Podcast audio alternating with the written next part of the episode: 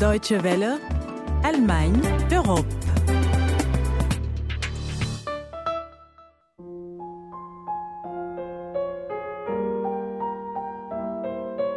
Renier l'histoire sur un sujet aussi important que l'Holocauste n'est tout simplement pas acceptable, pas plus qu'il n'est acceptable d'appeler à l'élimination d'un État quel qu'il soit ou d'un peuple quel qu'il soit. Je voudrais que ce principe fondamental soit respecté tant dans la rhétorique que dans la pratique par tous les membres de la communauté internationale. Ban Ki-moon, secrétaire général de l'ONU. Le 27 janvier, c'est la journée internationale dédiée à la mémoire des victimes de l'Holocauste. Instaurée par l'ONU en 2005, cette journée vise à perpétuer la mémoire des persécutions et des exterminations dont les Juifs furent victimes entre 1939 et 1945 par les nazis. Cette journée se veut aussi, par le biais notamment de programmes éducatifs, une aide pour prévenir les actes de génocide.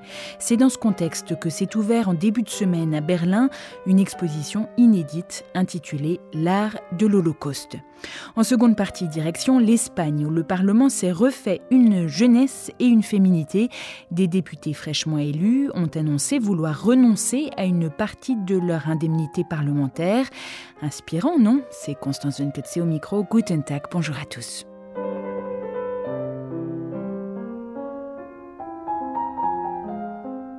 Elles ont l'air joyeuses, peut-être une maman et sa petite fille, main dans la main. Elles sont vêtues de robes légères, à fleurs. Toutes les deux ont les joues rosies par l'air frais. Elles s'apprêtent sans doute à interrompre leur promenade pour déjeuner au soleil, quelque part au milieu de cette prairie baignée de lumière. Nelly Toll a 8 ans quand elle dessine cette scène. Nous sommes en 1943 et elle est obligée de se cacher avec sa mère pour échapper aux nazis. La famille Toll est juive. J'ai commencé à peindre et à dessiner, et ces personnages de papier sont devenus mes amis. Je leur parlais presque, même si le danger était partout autour de moi. Ma mère, avec qui je me cachais, ne cessait de me répéter ⁇ Tout ira bien, concentre-toi seulement sur ton art ⁇ et c'est ce qu'elle a fait. Nelly Toll a aujourd'hui plus de 80 ans et elle vit aux États-Unis. Elle a tenu à faire le déplacement à Berlin pour l'inauguration de l'art de l'Holocauste, une exposition qui rend hommage à une cinquantaine d'artistes victimes juives de la terreur nazie. La moitié d'entre eux n'ont pas survécu aux persécutions. Nelly Toll est la seule encore en vie. L'art contre le pire crime jamais commis contre l'humanité, la Shoah. La centaine de peintures et de dessins exposés pour quelques mois au musée d'histoire de Berlin est en réalité conservée à Jérusalem, au mémorial Yad Vashem. C'est la première fois que ces œuvres sortent d'Israël pour être présentées au public. Angela Merkel, la chancelière allemande, a inauguré l'exposition. Ces images nous invitent, chacune à leur façon, à nous souvenir pour toujours de ce qui s'est passé, à préserver la mémoire des victimes et à faire que nous nous engagions de toutes nos forces pour que cela n'arrive plus jamais. Réparties en trois volets, réalité, portrait et transcendance, les œuvres montrent tour à tour le génocide en marche, l'humanité des victimes et leurs aspirations. Réalisées entre 1933 et 1945, ces œuvres ont vu le jour dans des cachettes comme le dessin de Nelly Toll, mais aussi dans des ghettos ou des camps de concentration. Un trésor d'humanité selon Walter Smerling, l'un des commissaires de l'exposition. Même les artistes qui n'ont pas survécu reviennent aujourd'hui à travers leurs œuvres. Et ces œuvres nous disent, vous pouvez nous assassiner, vous pouvez nous enchaîner, vous pouvez nous humilier, mais vous ne pourrez jamais nous prendre notre âme et tuer notre créativité. Unsere Seele und unseren Geist haben und unsere Kreativität töten.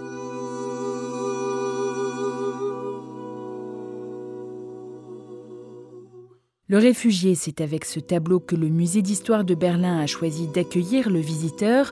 On y voit une table surdimensionnée sur laquelle est posé un globe dont la partie visible donne à voir les contours de l'Europe. Derrière, un homme dont la coiffure rappelle celle d'un prisonnier et qui enfouit son visage dans ses mains en signe de désespoir. Où aller, semble-t-il se demander Où aller pour vivre en sécurité se demande Félix Nussbaum, peintre juif, à la fois personnage et auteur de cette toile peinte en 1939 et qui n'a rien perdu de son actualité.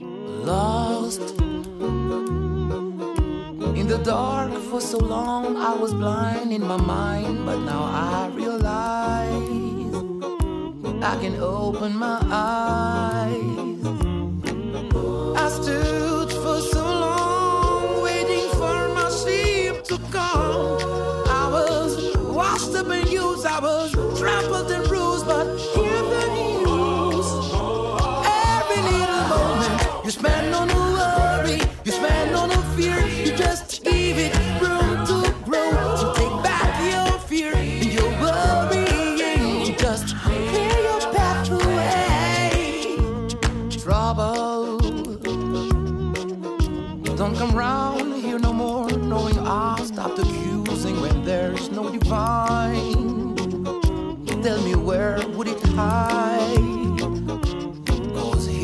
Vous êtes toujours sur les ondes de la Deutsche Welle, c'est Allemagne Europe. Plus d'un mois après les élections, il n'y a toujours pas d'accord de gouvernement en Espagne. Aucun parti n'ayant remporté la majorité absolue, une coalition est nécessaire pour gouverner. Cela dit, une petite bise souffle tout de même au sein du Parlement, plus jeune et plus féminin.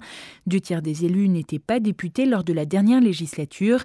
Ce vent de fraîcheur vient des nouvelles formations, Podemos à gauche et Ciudadanos au centre, qui par leur très bon score ont mis fin au bipartisme. Les députés de ces deux formations veulent exercer leur mandat autrement et ont annoncé qu'ils renonçaient à une grande partie de leurs privilèges.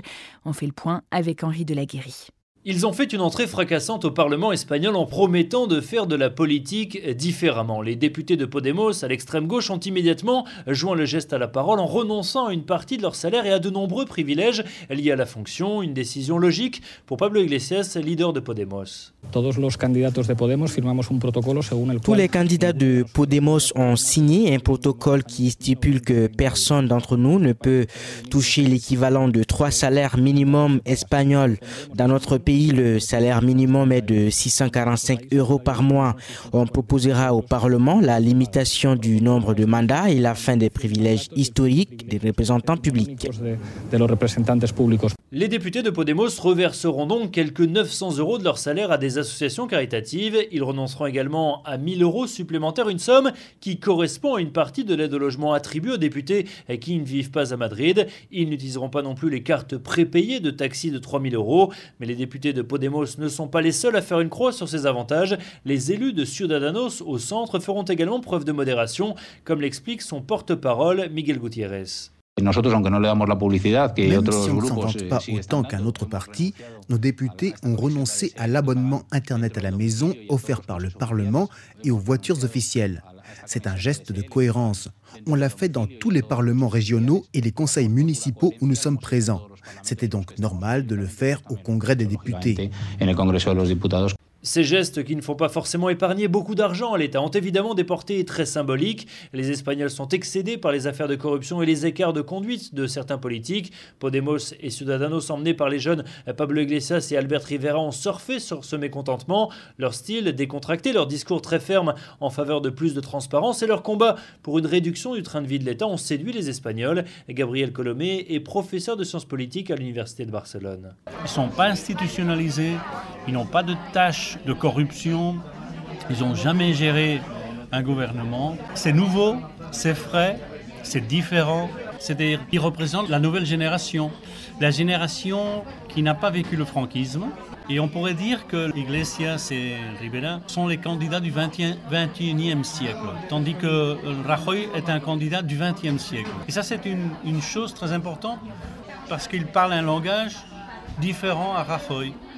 Parce que Rajoy continue à parler le vieux langage, la vieille politique. Tandis que ils parlent anglais, ils ont étudié, ils ont fait un master, ils ont des doctorats. C'est une génération très très euh, représentative de la génération démocratique de l'Espagne. Et ça, c'est la grande différence entre le vieux et le nouveau. Et cette nouvelle génération de députés a fait une arrivée remarquée dans un Parlement rajeuni et largement féminisé. 40% des députés sont des femmes. Lors de la première session, une élue de Podemos est venue avec son bébé qu'elle a allaité en pleine séance. On a également vu la première députée noire du Parlement, mais aussi un élu avec des rastas et beaucoup de députés en t-shirt et en basket. Selon Raquel, qui a voté Podemos, le Parlement espagnol ressemble un peu plus à la société. On nous disait arrêtez de manifester, créer un parti politique. Eh bien voilà, on a formé un parti politique. C'est incroyable de penser que Podemos n'existait pas il y a 4 ans et qu'on est désormais l'une des principales formations. On est vraiment content et on a envie que les choses changent. Mais ces nouveaux députés sans expérience ne plaisent pas à tout le monde. L'électorat conservateur a bien du mal à accepter le style de ses élus et puis renoncer à certaines attributions affaiblirait le prestige d'un député. Alors qu'il n'y a toujours pas d'accord de gouvernement, les électeurs de droite, comme Maria, fervent soutien du Premier ministre en fonction Mariano Rajoy, craignent par-dessus tout une coalition de gauche avec Podemos.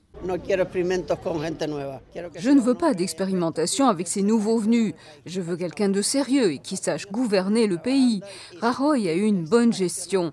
Il y a plus de gens au travail. Bien sûr, il y a encore des choses à faire, mais le pays va quand même beaucoup mieux. Alors même si cette nouvelle manière de faire de la politique suscite quelques réticences, la fin des privilèges et des avantages est en train de s'imposer petit à petit dans toute l'Espagne. Le mouvement semble inéluctable et finalement nécessaire pour revitaliser la démocratie espagnole. Le message est aussi compris à droite. La région de Madrid, dirigée par les conservateurs, vient d'annoncer qu'elle mettait fin au cumul des mandats et à l'immunité parlementaire de ses élus. À Barcelone, Henri de la Guéry pour la Deutsche Welle. Reportage à retrouver sur le dw.com slash français, rubrique médiathèque ou podcast. Et puis pour nous écrire ou nous poser des questions, merci de nous adresser un mail à français.dw.com. Bonne semaine à tous, à la prochaine et tchuss